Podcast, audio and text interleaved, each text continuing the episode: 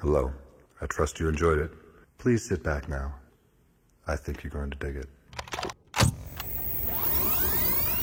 Lo reconozco. Soy foodie. Puede que seas un foodie y no lo sepas, así que atento. Para ser foodie hay que cumplir una condición imprescindible, que te guste comer, pero hay mucho más. La palabra la inventaron en 1984 Paul Levy y Ambar, los autores de The Official Foodie Handbook, el manual oficial para foodies, un libro que yo no he leído pero en el que sí sé que definen a los foodies como hijos del boom del consumismo, la primera en la frente. Bar y Levy dicen que los foodies consideran que la comida es arte, igual que la pintura o el teatro, y por eso mismo afirman que el fetichismo gastronómico no choca en el plano moral con el hambre en el mundo. Nuestro compañero de gastronomía en la cadena SER, con el blog Tinta de Calamar. Aquellos que antaño se definían como gastrónomos, sibaritas o gourmets. Al foodie también le gusta mucho la comida, pero no tiene por qué ir solamente a restaurantes caros. El foodie puede ser alguien que tenga un blog y se pase el día leyendo historias de cocina en internet, alguien que ante un semejante puede pasarse horas y horas intercambiando información sobre lugares a los que vale la pena ir, y también alguien con tendencia a subir fotos de platos a Facebook, Twitter o Instagram.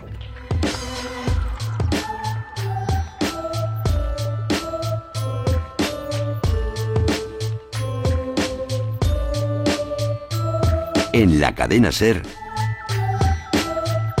Antes de que sea tarde. Sea tarde. Con Ana Uslé. En la historia, varias revoluciones han cambiado la forma de comer. La primera fue el fuego, la invención de la cocina, que nos diferencia del resto de seres vivos. La segunda revolución fue descubrir que la comida va más allá de la mera alimentación. Hoy vivimos otra de esas revoluciones y antes de que sea tarde vamos a conocer qué es un foodie. Un foodie es la persona que le interesa mucho la gastronomía, no solo comer bien, el que hace de la comida un hobby. Y si todavía no tienes claro si tú lo eres o no, repasamos los mandamientos del foodie.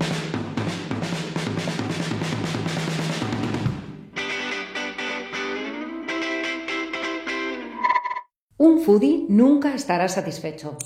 Tendrá la necesidad de probar nuevos alimentos y pedir algo diferente cada vez que sale a comer. Arriesgará sus vacaciones por probar auténtica comida en la calle. Esperará lo que haga falta tanto al reservar como haciendo cola para probar el último grito gastronómico.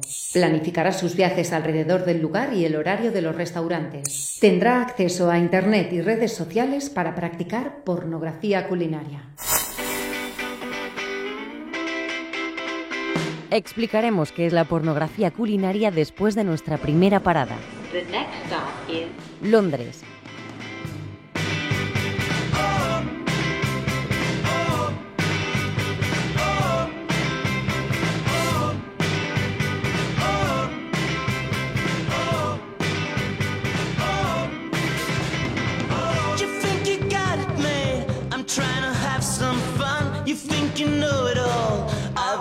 the.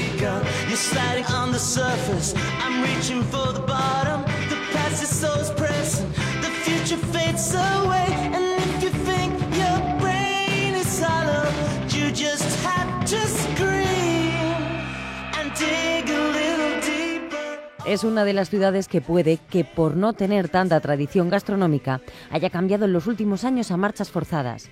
Cuenta con un importante movimiento foodie.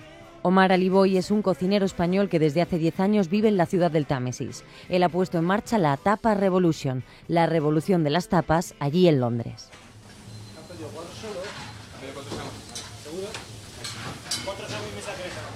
Omar, nosotros contactábamos contigo. A mí me apetecía charlar contigo en este programa que se llama Antes de que sea tarde y en el que intentamos eh, ver por dónde van los tiros, ¿no? De alguna tendencia social y en este caso a mí me apetecía hablar del fenómeno foodie, de cómo está cambiando la gastronomía. Imagino que tú como cocinero profesional estás disfrutando, ¿no? De cómo la gente empieza a interesarse.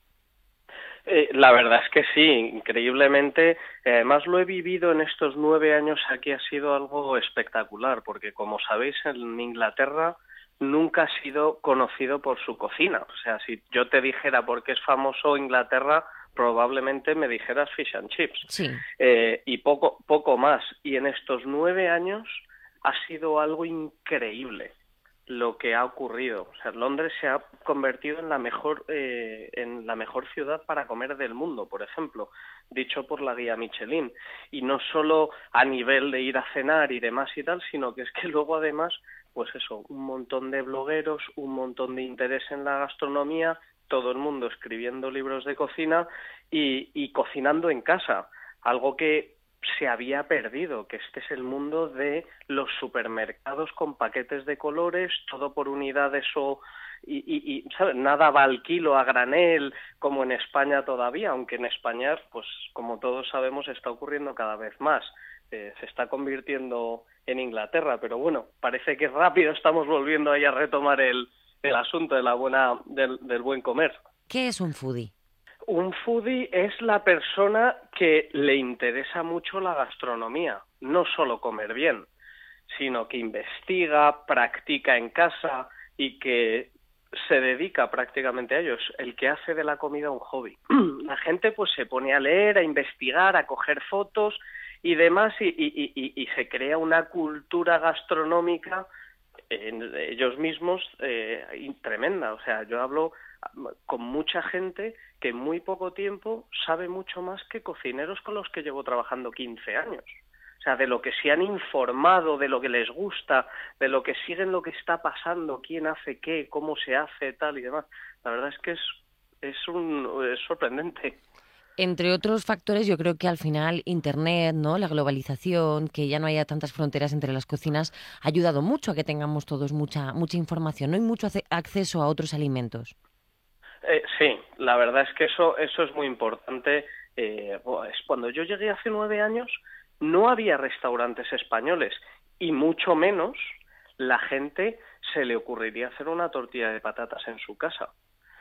Pero con, los, con la inmigración llega la cultura, de repente, pues esos, eh, pues, en mi caso, por ejemplo, pues empiezas a popularizar tu gastronomía, eh, los medios de información se vuelven curiosos por lo que qué está haciendo este chaval y de repente poco a poco tú como, como cocinero empiezas a dar recetas españolas en las revistas, en los periódicos y hasta en programas de televisión y de repente ya les has dado el poder. Claro. A la gente. Porque tú iniciaste cuando tú llegas allí, yo creo que, que, tuviste un sentimiento agridulce, nunca mejor dicho, y tú empezaste la revolución de las tapas. Pero tú crees que dentro de, la revolución foodie las tapas han jugado un gran papel porque eh, yo creo que es una de las cosas que sí es verdad que más se ha extendido de nuestra cocina y que el, el bocado, ¿no? El bocado fácil, el plato que uno puede tomar en la barra de un bar, yo creo que sí que se ha extendido y que dentro del mundo foodie ha tenido un gran, un gran hueco. Es, mira, si nosotros hemos exportado algo y algo ha causado sensación, ha sido la tapa, el bocado pequeño para compartir, eh, como tú dices. Eso nos lo está copiando todo Kiski. Ahora la tapa, o sea, hemos llegado a un punto en el que la tapa ya casi no es ni española. Digo, pues la gente ya ha perdido perspectiva, como es una palabra ya tan utilizada, digo, pero al final es algo que como, vale, en el mundo foodie funciona muy bien, porque si a ti te interesa comer y te interesa probar cosas, mejor compartirte nueve tapas con un amigo, con dos amigos o con tres, que comerte un primero y un segundo, porque vas a probar mucho menos. Y además incita conversación, eh, es, es una, muy, una manera muy social de, de comer, muy sociable. Uh -huh. Y eso, sin lugar a duda, es lo que se ha, se ha corrido la voz y ahora mismo pues todo el mundo todo el mundo está haciendo. Como te vamos a pedir que seas nuestros ojos allí en, en, Reino Unido, en Londres, ¿qué es lo que más está viendo, lo que tú más estás viendo de tendencias gastronómicas entre los foodies? Porque, por ejemplo, aquí ha llegado ahora ya la tendencia de intentar no cocinar tanto los alimentos, por ejemplo, pero imagino que hay muchísimas más y que Londres marca y mucho, mucho, mucho, mucho la moda. Sí, pues mira, ahora las últimas tendencias son la última, última es de todo hecho eso, con cocina muy poco, cocinándolo poco o cocina en frío, ¿no? Lo que se dice salmueras, salazones, curación. Aquí esto no ha sido un país de charcutería en la vida. no como España, ahora se está haciendo muchísima charcutería, sardinas en vinagre, boquerones eh, y demás de tal. También el ahumado. Están saliendo, abriendo un montón de restaurantes eh, de, de, de, como ahumadores, que les llaman smoke houses, ¿vale? En las que hacen las, las carnes lento y despacio eh, durante horas al humo, ¿vale? Y em, eso es bastante inusual de ver en España. Juraría que de hecho no hay ningún, ninguna casa de ahumados como tal. Eh, pues esas dos te diría que son que son las más y luego algo que lleva muchos años pero que no decae que es el tema de la bollería y la pastelería. Omar, ¿dónde están tus dos restaurantes? ¿En qué barrios o en qué zonas de, de Londres? Está uno al este y otro al oeste. Eh, se llaman los dos Tapas Revolution y uno está en el centro comercial Westfield y otro en el centro comercial Blue Water. Y ahora voy a abrir uno en tres meses, en el eh, hablan, hablando de zonas trendy de moda en el barrio de Shoreditch, que es probablemente la zona más trendy de Europa sin ninguna duda. Ahora mismo, y cuéntanos un poco cómo, cómo es o qué, qué es lo que uno puede ver cuando pasea por allí. Pues mucho artista, eh, mucho fashionista, muchos foodies, esto, to, todo lo que recree, lo, lo que necesite algo de creatividad y demás, allí hay muchísimos. O sea, siguen los diez mandamientos, ¿no? De, de lo moderno, de lo trendy ahora mismo. Efe- efectivamente. Creación artística. Más, más, barbas, allí las verás. O sea, sigue, sigue habiendo barbas en Londres. Es que estamos ahí pendientes de a ver cuándo se las, se las cortan. yo tengo yo tengo una también. ¿Por la moda eh, o, o porque...? No, no, no, yo es que soy un peludo. No sé si habéis visto fotos, pero tengo el pelo largo, barba. Sí, soy muy vago, no me gusta afeitarme. Omar, muchísimas gracias por habernos atendido desde Londres. Que vaya todo muy bien y que te volvamos a escuchar pronto. Suerte a todos. Un abrazo. Un abrazo. Antes de que sea tarde. Ana Usle. Cadena Ser. Food porn o pornografía culinaria es el movimiento que los foodies, los amantes de la gastronomía, han creado en las redes sociales e Internet. Suben constantemente fotografías de platos y alimentos. Solo con teclear esas dos palabras, food porn, descubriremos una infinidad de páginas web, alguna tan curiosa como Ramentology, donde un bloguero ha fotografiado todos los platos de ramen, que es una sopa japonesa de fideos, por así decirlo, que ha consumido en los últimos años, o el de Valerie Rizzo, una fotógrafa profesional de Brooklyn que dicta clases sobre cómo sacar fotos culinarias.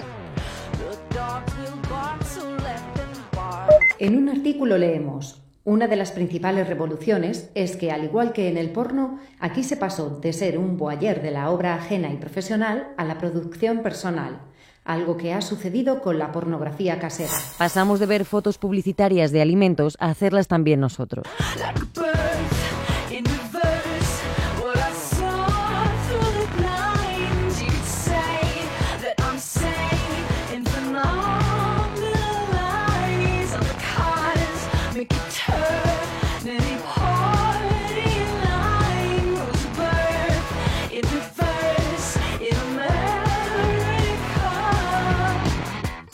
Volvemos a encontrarnos con Lia Maldus de la revista Monocle y con Marcus Hearst de la revista Yorokobu.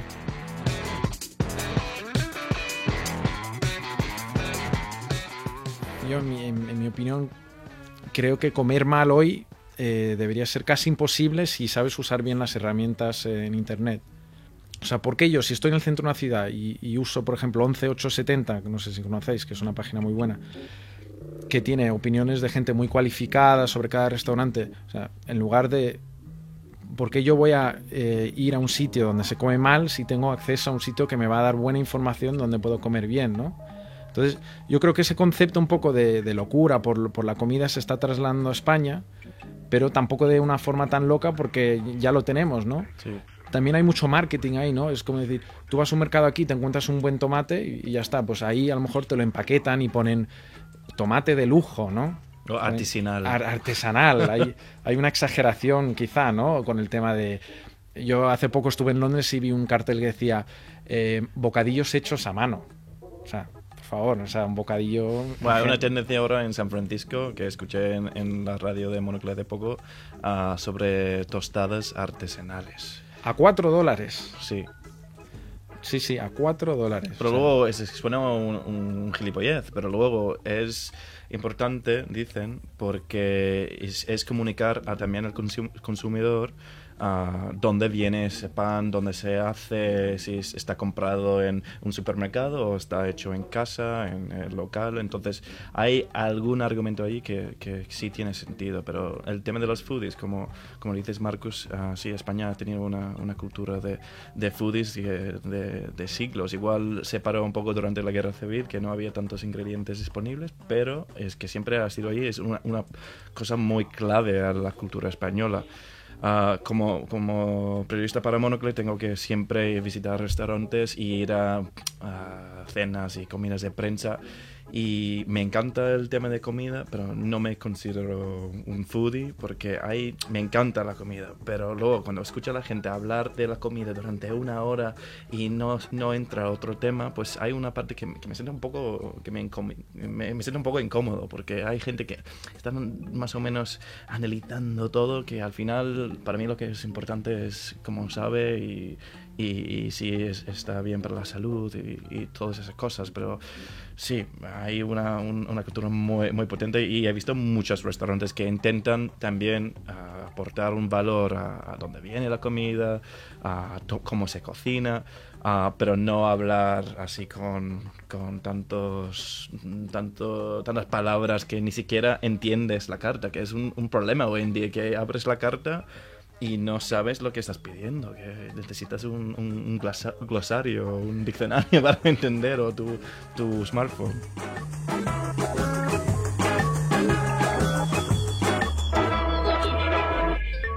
Ah, hay unas tendencias ahora que he escuchado hace poco sobre un restaurante en Ámsterdam que es un restaurante para una persona solo. Entonces vas ahí y estás solo enfocado en la comida, ni hablas, ni estás, no puedes tener tu móvil, eh, estás ahí solo, no sé cómo, cómo sal- sal- sale rentable el restaurante, igual es muy caro, pero tampoco tiene muchos gastos. Ah, y luego hay otro restaurante también en Barcelona que visité hace poco que se llama Sabok y es para, dicen que es un restaurante para foodies y hablan de, de dónde viene la comida, pero también ah, cocinan la comida en cuatro formas distintas. Y es, es muy curioso. Y, y la comida es mediterránea, pero hablan usan distintos tipos de cocción, ¿no? Y es, es, es muy, es muy distinto. Y la carta está diseñada para refle- reflejar eso. Igual encaja en la tendencia también de apreciar las cosas bien hechas y con buenos productos y, y que, y- identificarlas para, que, Ujú. para compartirlas con las personas. Es que si tienes un foodie que habla así muy exagerado de, de cómo es la comida, pues igual te sirve para, para ah, saber un poco más, no pedir un plato, comerlo y ya está, porque se está entrando en tu cuerpo, deberías saber un poco más de- del tema. Igual sí, no. Sí, en Japón llegaron incluso, hay algunos pescadores que te mandan la foto del pescado que acaban de, de coger, ¿no? Entonces intentar buscar esas fórmulas para, para conectarte más con, con dónde vienen las cosas, ¿no? You're a sweetheart, if there ever was one. If there ever was one, it's you. Antes de que sea tarde. Life without you was an incomplete dream. You're my only sweet dream come true. My search was such a blind one. My heart was all at sea. I never thought I'd find one so perfect for me. You're a sweetheart, if there ever was one. If there ever was one, it's you. Los intereses de los foodies van desde el origen, la industria, la distribución de alimentos, las recetas, las críticas a restaurantes, la nutrición, los mercados, la comida en la calle.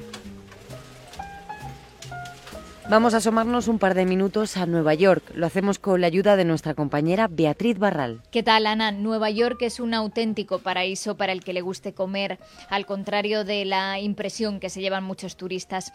Y no hace falta dejarse el sueldo en un restaurante de lujo. Podemos comer muy bien en un carrito en la calle. Por ejemplo, el Red Hook Lobster Pound tiene langosta fresca y el Gorilla Barbecue fusión coreana y se les puede seguir por Twitter para saber dónde paran ese día. Resumir la oferta culinaria de esta ciudad es imposible, pero yo diría que una de las tendencias ahora mismo más fuertes es que la comida sea sana, orgánica y local.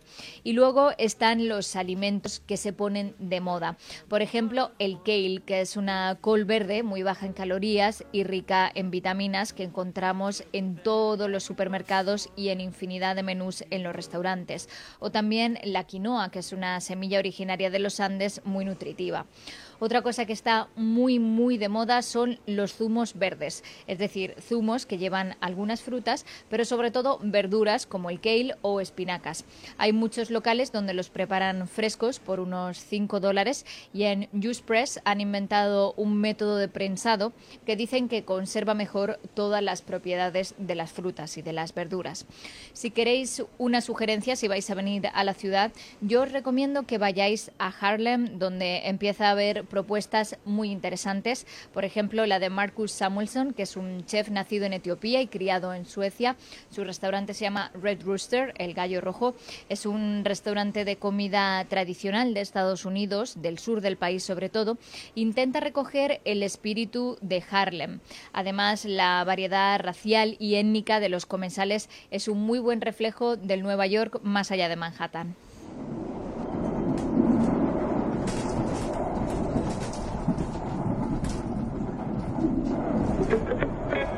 Luis Contreras es un joven cordobés que está viajando por toda Latinoamérica formándose como chef y como foodie. Sé que vino prefieres para cenar y ese voy a tomar en la mesa más linda del restaurante que te gustaba más, el del tapiz café, tu favorito. Saludamos a Luis Contreras desde Madrid hasta Lima. Luis, hola. Hola, muy buenas, ¿qué tal? Has vivido y estás aprendiendo en Venezuela, en Panamá, en Brasil, en Perú. O sea, y estás haciendo un viaje, imagino que los dos sentidos, uno para aprender a cocinar y el otro con el paladar. Cuéntanos qué es eh, lo que está viviendo ahora mismo la cocina latinoamericana, porque queríamos saber un poco qué es lo que se está moviendo, eh, si hablásemos en foodie. La verdad que Latinoamérica hoy en día es una potencia mundial gastronómica tremenda. O sea, yo creo que todavía incluso no se ha descubierto realmente el valor que tiene porque eh, todavía los, eh, los habitantes de aquí, los ciudadanos, eh, mucha gente no conocen sus propios productos, no conocen sus propios tesoros gastronómicos que sí que le están dando importancia a chefs como por ejemplo Pedro Miguel Echafino, aquí en Restaurante Malabar, eh, otro por ejemplo que se llama Amaz, que es de cocina amazónica, que ayer tuve el gusto de, comer allí y me encantó.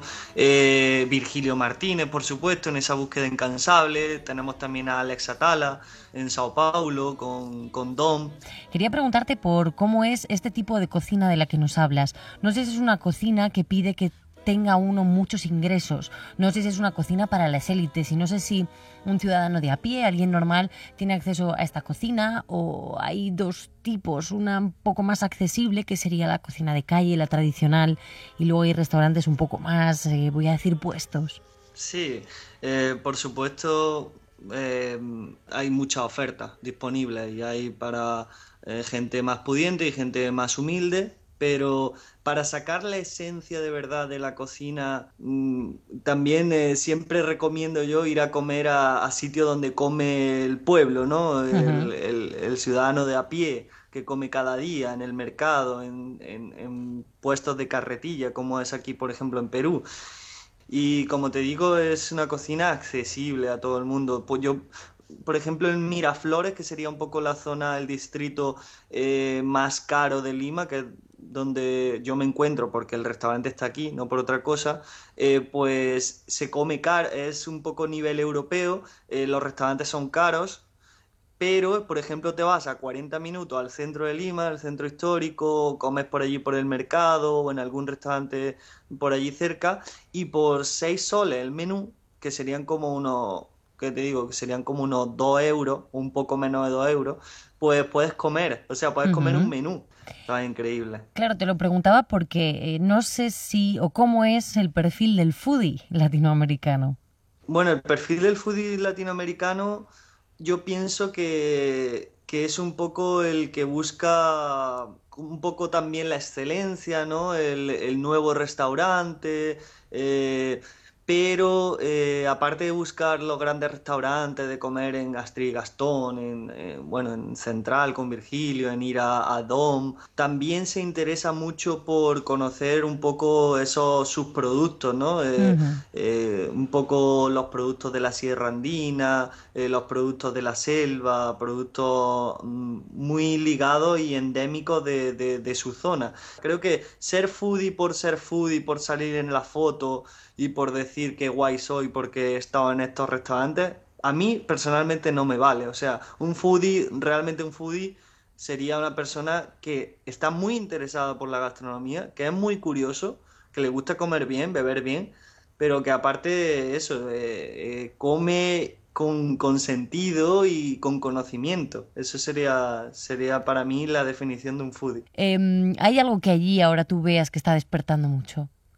Eh, los platos eh, que siempre están en tendencia y ahora más todavía es un poco la cocina Nikkei. Hay un especial interés en eso, en conocer, en, ir a probar los mejores nigiris de la ciudad, esos nigiris que mm, son de influencia asiática, por supuesto nipona, pero tienen esos toques eh, peruanos que a la gente tanto le gusta. Yo creo que eso sería un poco la tendencia que ahora estoy viendo un poco aquí, pero la verdad que te puedes comer, eh, no sé, un sudado estilo norteño de cabrilla, de un pescado de aquí de roca, eh, siempre acompañado por la chicha morada, ¿no? Esta bebida de maíz que esto es la bebida nacional del Perú junto con la Inca Cola. Eh, no sabría decirte exactamente qué plato podría ser ahora mismo el que está más en boga, pero sí que, que la tendencia Nikkei está siendo ahora un poco eso para los foodies, sí. Luis, te quiero dar las gracias por, por habernos atendido, por habernos saludado desde Lima, que vaya muy bien tu aventura y que te tengamos pronto por aquí de vuelta para poder probar todo lo que has preparado. Pues muchas gracias, nos veremos pronto. Un beso, Luis, gracias. Muchas gracias. Antes de que sea tarde. Con Ana Uslé. En la cadena Ser. Raw food. Comer alimentos que no hayan sido cocinados es una de las tendencias alimentarias del momento. Aumentar el consumo de alimentos crudos de origen vegetal para eliminar el exceso de alimentos procesados. Relacionados. Crudivorismo, crudiveganismo. Son muchas las tendencias y las modas dentro del movimiento foodie, el que agrupa a todos los aficionados a la comida. Hoy, antes de que sea tarde, queremos acercarnos a sus principales características porque abarcar todas las modas es imposible. Algo cada vez más en auge es el turismo foodie. Planificar los viajes, las vacaciones, no por aspectos lúdicos, culturales o de relax, sino para conocer la comida y todo lo relacionado con la misma en una región o país en concreto. Good afternoon, ladies and gentlemen. This is Julia, Joint Flight Service Manager speaking. Luis Garrido Julve, más que un viaje, planificó su vida. Eligió su nuevo hogar en función de la comida. Eligió Tailandia. Hola Ana, ¿qué tal?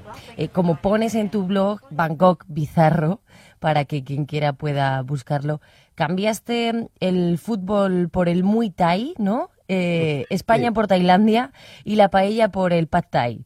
Totalmente, totalmente. A mí ya me gustaba la cocina asiática de siempre. Eh, era más fanático de la, de la cocina japonesa, pero desde que llegué aquí, ahora la comida tailandesa es mi favorita. ¿Tú te consideras foodie, Luis? Yo sí, a mí me encanta comer. Y cuando viajo con alguien, cuando viajo con alguien, eh, siempre me acaban criticando que quiero comer a todas horas. Que son las 12 del mediodía y ya quiero comer. A las 2 quiero un snack. A las 5 quiero probar un café local. A las 7 ceno. A las 10 vuelvo a cenar. Si alguien viaja conmigo, normalmente alguien español siempre me está diciendo, pero Luis, ¿por qué quieres comer a todas horas? Cuando en realidad es lo normal aquí en Asia. Eh, comen menos y comen muchas veces. Dime tú si es la misma sensación que la de alguien que va a ver el Machu Picchu y, y quiere verlo todo porque dice a lo mejor no voy a volver aquí. Claro, es que para mucha gente lo más importante es descubrir, eh, bueno, eh, restos arquitectónicos, pero para otra gente realmente lo que, lo que nos gusta, y a mí particularmente, es la calle. Y, y dentro de lo que es cultura de calle, a mí me gusta comer, me gusta probar diferentes eh, sensaciones. Y cuando viajo por Asia, eh, procuro comer siempre en, en, sitios locales. Procuro comer, la última vez estuve en Birmania y en Birmania hace, hace un par de meses y en Birmania siempre dicen que la comida, la comida en la calle no es higiénica como en Tailandia y que el 30% está contaminada. Pero yo tenía que probarlo. No sé si algún día me, me llevaría alguna diarrea que de momento no, pero a mí me gusta probarlo todo y sobre todo me gusta ir al sitio donde veas más gente local y donde no haya menús en inglés. Acabarás señalando, pero a ellos les da igual. Tú señalas lo que, lo que está comiendo el de al lado o lo que ves en un mostrador y seguro que eso está bueno. Porque si ellos se lo comen, seguro que está bueno. Tú que has vivido en otros países de Asia, y, o por lo menos los has visitado durante un tiempo, ¿qué es lo que crees, eh, cuál crees que es el encanto, la clave de, la cocina, de la gastronomía asiática, y qué crees que ahora mismo es tendencia allí? Yo creo que eh, la cocina asiática está un poquito más elaborada que la, que la occidental. Más que nada porque la cocina occidental muchas veces se basa en, que el producto sea de mucha calidad. Por ejemplo, si vas a una brasería, lo que interesa es que el filete sea de mucha calidad más que cómo está cocinado. La cocina asiática lo que tiene es que mezcla muchos sabores. Cada plato en Tailandia o en China tiene, mu o sea, tiene muchos ingredientes. Tiene el orden de los 10 ingredientes mínimo. Eso hace que, o sea, que le dé mucho sabor. Y el sabor es muy fuerte y muy profundo. Yo creo que eso es uno de los motivos claves de que ahora esté tan de, tan de moda. De moda. Luego también es que es diferente. Por ejemplo, si te vas a Corea, lo, lo que es muy normal es que coma, es pedir pulpo vivo. O sea, el pulpo está vivo, lo cortan en pedacitos y aún se mueve. Y cuando tú te llevas a la boca, el pulpo se mueve. Y esa es una de las experiencias gastronómicas que has de estar en Asia para, para vivirla. Como nos contabas esta experiencia en Corea, no sé si has vivido otras, en Japón también o en otros de los países que, en los que has estado viviendo. Yo recuerdo hace muchos años en China, eh, hace muchos años no, pero fue en 2008, que, que fui a una, a una comida en la cual había gente de negocios, pero que los anfitriones eran, eran chinos tradicionales, era población china tradicional. Y ellos eh, sacaron un puchero enorme en el centro de la mesa, que era una sopa, una sopa como suki, que es, que bueno, que es una, es un puchero en el cual vas poniendo, eh, vas poniendo carne o vegetales uh -huh. o pescados, y dentro había una tortuga gigante. O sea, yo no sé qué hicieron con aquella tortuga, pero en principio es una de las experiencias más estrambóticas. Y otra, otra que, otra que yo me pareció muy, muy divertida fue en Camboya. En Camboya, yendo a una ciudad muy secundaria, en un autobús en el cual solo había camboyanos, eh, o sea, el, autobús solía parar en los, solía parar en varios puestos en mitad de la carretera y subían unas personas eh, ofreciendo snacks. Y esos snacks eran arañas, eh, saltamontes, escorpiones. Eh, y claro, al final tú te veías en, el autobús que ponían eh, un karaoke camboyano y que veías a todo el mundo comer sus arañas haciendo un ruido muy característico de crack, crack, crack. Y eso, bueno, eso solo lo he visto en, en algunos sitios de Asia. Luis, tú ves ahora con ojos diferentes a los turistas, porque hay un turismo gastronómico que probablemente programe un viaje a Tailandia para comer. Si no solo para comer, yo creo que es una experiencia de las más importantes. Queda, o sea, así como la comida japonesa ya se sabe que puedes comerla en cualquier sitio, porque está tan de moda, la comida tailandesa sigue siendo como un enigma. Y mucha gente quiere venir aquí porque además está la idea de vas a ir a comer a la calle, vas a comer muy barato como los locales uh -huh. y encima va a estar muy rico. O sea que yo creo que yo creo que mucha gente sí que puede venir a Tailandia eh, con este motivo central, con, con, el motivo de comer en la calle. En este turismo gastronómico, eh, que ahora mismo está en alza, la, de hecho hay agencias de viajes que ofrecen ¿no? para los foodies ya destinos muy concretos, hay lugares de peregrinación, vamos a decir, del foodie en Tailandia. ¿Cuáles serían? Pues si seguimos lo que es peregrinación, yo creo que hay un sitio que es clave, es la calle 38 en Sucumbí. Todo el mundo que ha venido a Tailandia eh, con una guía o que ha venido con amigos o algo, seguramente ha ido a esa calle, porque es, una, es, es, una, es un pequeño callejón muy cerca de, la avenida principal, en el cual hay como unos 15 carritos de comida eh, y te puedes sentar en cualquier mesa. Eh, te sientas en una mesa y lo único que has de hacer es pedirle, pedir algo en, la mesa que estás sentado al, al puesto que, que esté delante. Pero puedes ir a cualquiera de los carritos y comprar comida en todos ellos.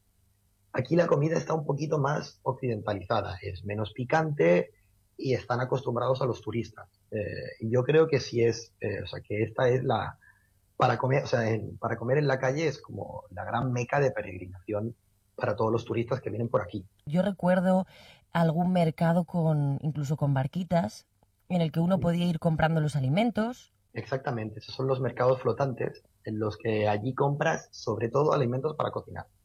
Eh, o sea, te subes en una barca, eh, hay un barquero que va, eh, que va atra- atravesando el río y tú puedes ir comprando en cualquiera de los puestos que están justo eh, en, el río. Pides lo que quieras y ellos te lo sirven, tanto comidas preparadas como sobre todo co- comida para cocinar. Y es el mercado flotante, que hay muchos en todo, el país. Luis, pero allí la gente, la gente que vive allí, los tailandeses o como decías antes, los japoneses, eh, los birmanos, ¿tú notas que ellos sean foodies? O sea, no ha llegado allí la cultura de buscar un sitio diferente para comer, la cultura de informarse sobre el producto, ser más exigente, o es simplemente es lo que ellos viven, lo viven como normal y no existe la cultura foodie todavía en Asia. Yo creo que son mucho más foodies que nosotros, sobre todo en países como Japón y sobre todo en Tailandia. Los tailandeses están todo el día pensando en comer.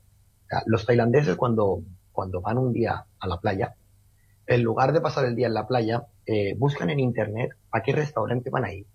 Miran en, en foros en tailandés si el restaurante es bueno, qué han de pedir.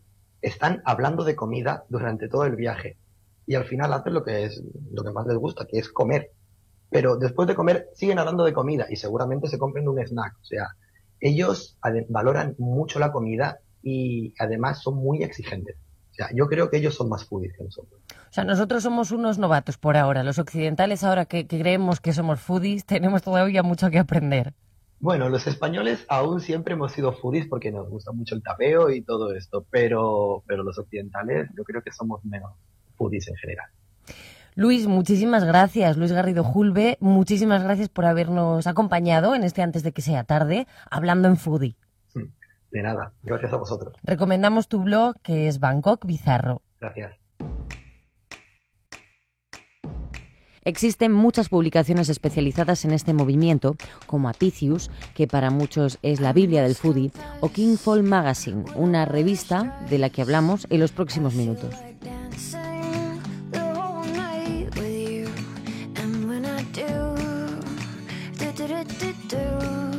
Antes de que sea tarde. Bueno, pues estamos con Ana Martínez Arce, que es la mitad de Hermanas Arce, con su hermana Elena. Ellas en Madrid, vamos a decir que son una de las representantes de un movimiento en gastronomía que se llama King Folk. Ahora hablaremos con ellas y nos, nos explicarán qué, qué es. En este caso nos lo va a explicar Ana. Ana, bienvenida. Muchas gracias por tenerme aquí y por invitarme a hablar con vosotros. Nosotros encantados porque así aprendemos mucho. Al final vosotras habéis eh, traído y habéis mirado hacia afuera, hacia un movimiento que estaba surgiendo, en este caso en Estados Unidos, porque estamos hablando, como, como están escuchando nuestros siguientes, sobre gastronomía, sobre el mundo foodie, sobre las tendencias que están llegando ahora mismo eh, en, este, en este campo, en este terreno. ¿Qué es King Folk? Pues Kinfolk es una revista que se montó en Estados Unidos, que realmente lo montaron cuatro o cinco, que lo que hace es fomentar un poco la vuelta a, a lo sencillo, al poner la mesa, al juntarse entre varios amigos y al que no haga falta gran cosa para hacer precisamente eso. Pues una tarde dedicarla a hacer un bizcocho o a hacer pan o, o ya te digo, quedar con amigos, no tener que ir a un restaurante buenísimo, hacer algo tuyo Mm. en casa y de forma sencilla. O a lo mejor irte al monte, coger unas florecitas, ponerlas en casa en un, en un vaso que puedas tener y, y disfrutar de las cosas pequeñas. Esta tendencia recupera un poco la esencia de, pues de las familias, ¿no? de los grupos de amigos, de lo que se ha hecho toda la vida. Claro, yo imagino que nosotros aquí en España, que sí que tenemos una estructura familiar más importante que en Estados Unidos, allí ya han pasado por la desestructuración. Entonces yo imagino que ahora quieren volver a eso porque lo echan de menos. Nosotros a lo mejor estamos más acostumbrados a los domingos, comes con papá, con mamá y con tu hermano. Pero ellos a lo mejor eh, están menos arraigados y, y lo que quieren es volver a eso, volver a juntar a la gente. Y aquí ellos también lo que aprovechan es que como tienen un sentido de la estética muy cuidado, también lo que hacen es juntar a gente con los mismos intereses, pues que en una cena esté un fotógrafo, un diseñador gráfico y que de ahí también surjan conexiones, porque muchas veces eh, tú tienes tus aficiones y tus hobbies y a lo mejor tus amigos de toda la vida o tus compañeros de trabajo no las comparten y no es fácil encontrar a gente con la que compartir esas cosas. Entonces, un poco yo creo que lo mueven por ahí. Por un lado, eh, eso, fijarse las cosas sencillas y por otro lado, crear una comunidad de gente con unos intereses parecidos. Sobre todo mucho, se cuida mucho la estética y, y sobre todo se llega pues eso a la mezcla o a conectar digamos diversas disciplinas como decías tú como el diseño, la fotografía, la cocina. Eh, Hay escritores también en estos grupos de Kinfolk para quien lo quiera buscar. Vamos a decir cómo se escribe K-I-N-F-O-L-K eh, para que puedan buscarlo. Además es muy atractivo, ¿no? Yo creo que uno de los de las claves digamos de- del éxito de esta de esta tendencia, de este movimiento ha sido que estéticamente es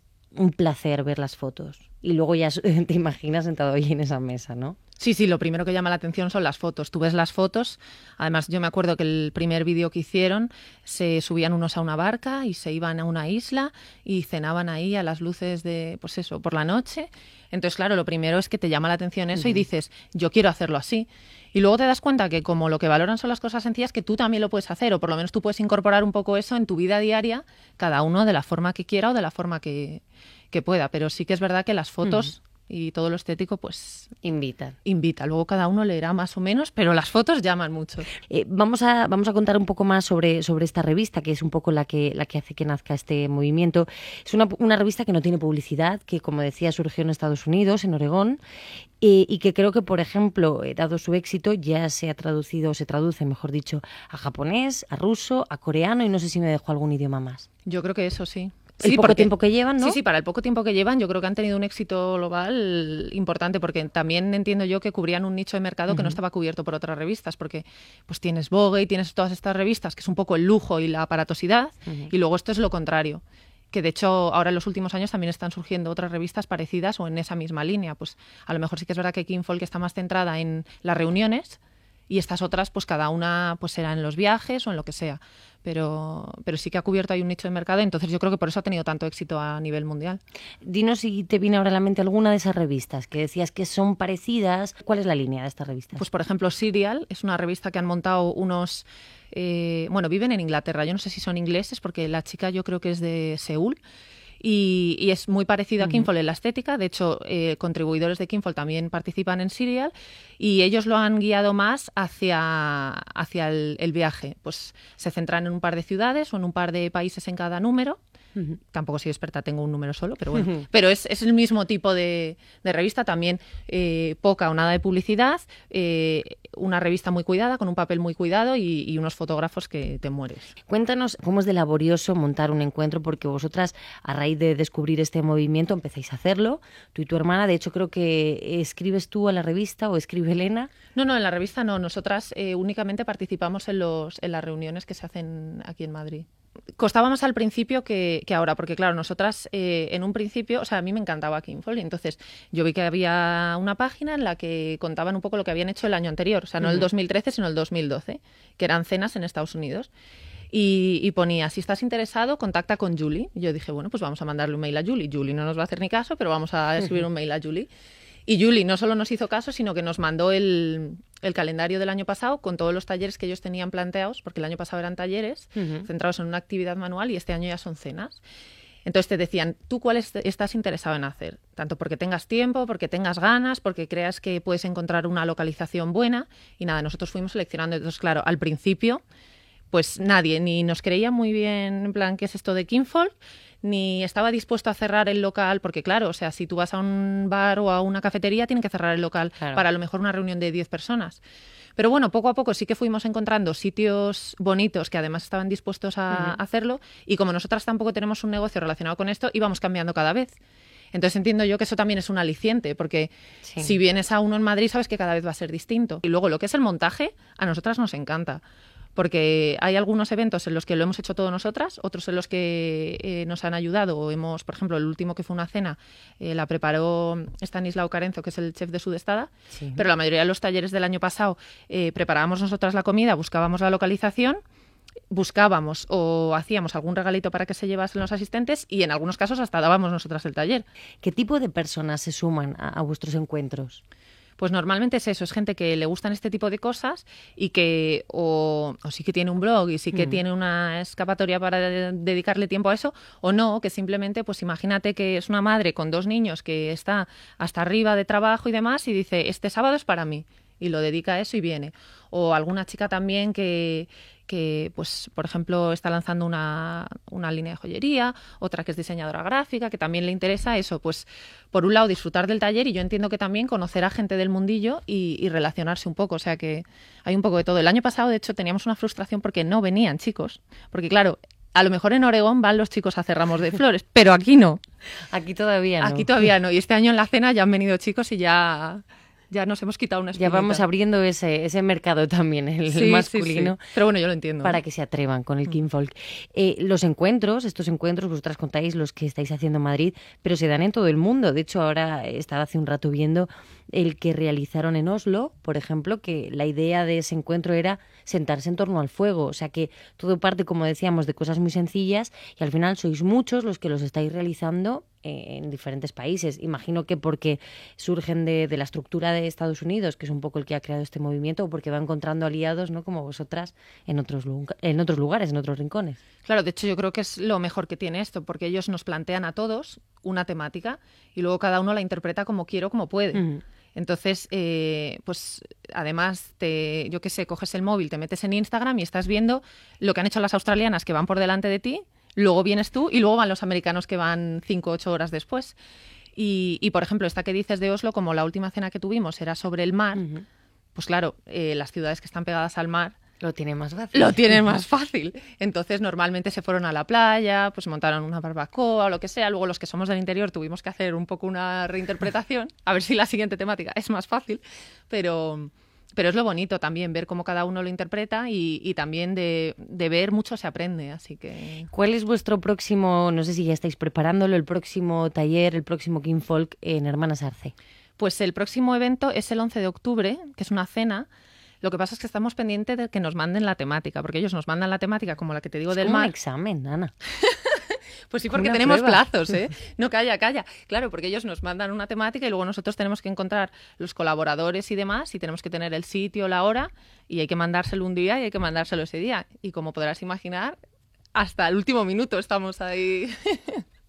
Además, luego, pues imagino que una espía y dice, ay, mira, esto lo han hecho igual, ay, pues mira, esto lo hemos hecho mejor. Bueno, lo que, para es- la próxima lo, lo que sí que es difícil es con tanta foto y tanta cosa que hay por ahí no obsesionarse con, pues esto es que nada es nuevo, o sea que mira, tú dale tu toque y que la gente se lo pase bien y ya está, porque... Esa sería una de las claves, ¿no? Nada es nuevo. Pero asumirlo ya desde el principio, porque yo creo que si intentas ir de súper innovador y de estoy redescubriendo la rueda, es que te vas a tropezar, porque es que ya todo está descubierto. Que si los unos cuelgan los, los trapos del techo, que si los otros ponen la guirnalda de flores. O sea, si te pones a buscar, todo el mundo lo ha hecho antes. Tú dale tu toque y ya está. Ana, te voy a dar las gracias por haberte venido, por haber dedicado unos minutos a explicarnos eh, qué es el King Folk, eh, para también sumar más información a este fenómeno foodie, para que, que sepan qué es lo que está pasando, ya no lejos de nosotros, sino cerquita. Mil gracias, Ana. Muchísimas gracias a ti. I taught myself to cook. Over 20 years of obsessively experimenting in the kitchen and questioning everything. Mario Suárez, adicto al arte y a las tendencias.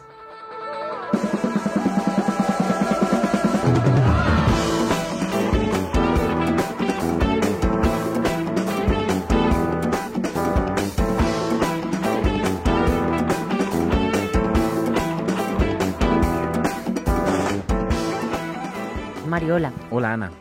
Hoy que estamos hablando en Foodie, en antes de que sea tarde, y queremos dedicar a esta corriente el programa, quería Mario que nos contases cuáles son los fenómenos que te han llamado la atención en Foodie.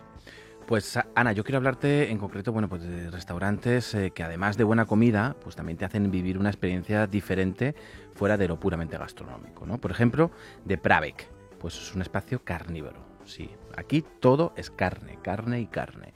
Pero la novedad de este restaurante que está en Praga es el entorno en el que te sirven esta carne, una caverna prehistórica un excéntrico lugar donde hasta los camareros van vestidos como hombres de las cavernas. Te lo juro, Ana. ¿Qué es lo que contiene un menú prehistórico según este restaurante checo? Bueno, pues em- podemos empezar por un aperitivo de carne de cangrejo, después unos camarones con tomates y alcaparras y un pollo con piña, por ejemplo. Y de especialidades, pues bueno, pues sirven bolas de queso con jerez jurásico, así lo llaman, queso camembert con setas como platos principales y carnes y pescados, bueno, que ellos creen que, que comían los hombres prehistóricos de entonces, como el carpacho de ternera, de avestruz, de salmón, mucho lomo asado de cerdo, eh, truchas elaboradas de mil maneras, bueno, pues contundente, ¿no? En el sabor, en la presentación y bueno, también incluso a veces lo acompañan como con pequeños rituales, como si fuese un imaginario chamán de la tribu el que te rompe en el restaurante y el que te sirve, ¿no? Bueno, Prave, que es un espacio temático, de los muchos que proliferan en las ciudades, eh, pero lo que ya es como un accidente de la restauración es de Brainwash Café en San Francisco. Eh, Este restaurante tiene servicio de lavandería propio y pantallas de televisión, de televisión para comerte un sándwich de crema de cacahuete mientras esperas a que se te seque la colada. Llevan desde 1989 abiertos y seguimos hablando de esta rareza de local, porque incluso en su página web tienen conexión en streaming a todas sus salas, a todos sus espacios. Es decir, tú puedes estar allí comiendo y te están viendo mientras esperas a la, la colada, mientras te comes tu sándwich. De Brainwash Café es realmente lo más friki que pueda haber ahora y es mismo. lo más moderno que nunca pasa de moda, ¿no? Exactamente, porque llevan desde 1989. Ahí, eh, pues, sirviendo buenos sándwiches y, y además haciéndote la colada. Y además evolucionando, pues ahora con el streaming, ¿no? Y con, con las pantallas. Eso es. Pero rareza, rareza, rareza, Ana, absolutamente rareza, es el restaurante Lab 111 en Ámsterdam. Es eh, un espacio aparentemente moderno, en un edificio industrial reconvertido de los muchos que hay en Ámsterdam, que además, bueno, pues que tiene programación cultural, como tantos. Aquí todo es normal. Pero ¿qué pasa cuando te sientas en la mesa principal a cenar y observas a tu alrededor? Bueno, pues que te das cuenta que parte del mobiliario es de uso médico. ¿Y qué vas a cenar en la sala de autopsias de una antigua morgue? Ay. Sí, sí, una antigua morgue, Ana. Claro, es que eh, decir cenar en la sala de autopsias, aunque ya esté en desuso y sea de una, una antigua morgue, bueno, da un poco de yuyu, ¿no? Como poco. ¿Te quedas muerta? Sí, un poco me Te quedo quedas muerta. Bueno, pues exactamente. eh, cenas en la misma mesa donde los forenses han examinado cadáveres y cadáveres. El restaurante Lab 111 tiene en el fondo pues un punto bastante cool a nivel estético, ¿eh? muy actual. Pues la lámpara principal es la tradicional lám- lámpara de los quirófanos y luego hay otros detalles eh, médicos decorativos que bueno que comparten el espacio. El caso es que los holandeses que allí van no parecen tener mucho repelús a la hora de comer en esta mesa de autopsias y, eh, además este sitio, bueno, pues fue un antiguo laboratorio de anatomía patológica y está lleno, absoluto, tres semana tras semana. Eso sí, Ana, cuando vayas tienes que probar el cordero con espárragos que allí preparan porque, bueno, intenta que no se te vaya la imaginación demasiado estética hacia la estética gore porque si no, no, no vas a comer No, ni iba a ¿eh? pensar ni al silencio de los corderos, ni a Aníbal Lecter, nada de nada. Seguro que en vez de repelús lo que tienes mucho éxito, porque al final una de las cosas que suceden o que más suceden en el mundo foodie es el querer buscar algo más que la simple experiencia que te ofrece el plato, ¿no? El buscar algo que sea completamente diferente para poder contarlo y para poder subirlo a todas las redes sociales. Exactamente, porque yo creo que forma parte ya del ritual ir a comer a un sitio y inmediatamente subirlo a, a tu perfil. Mario Suárez, muchísimas gracias. A ti, Ana. Esto no es el futuro. Ya está pasando. Ya está pasando. Ya está pasando. Antes de que sea tarde. Ana Usle. Cadena Ser.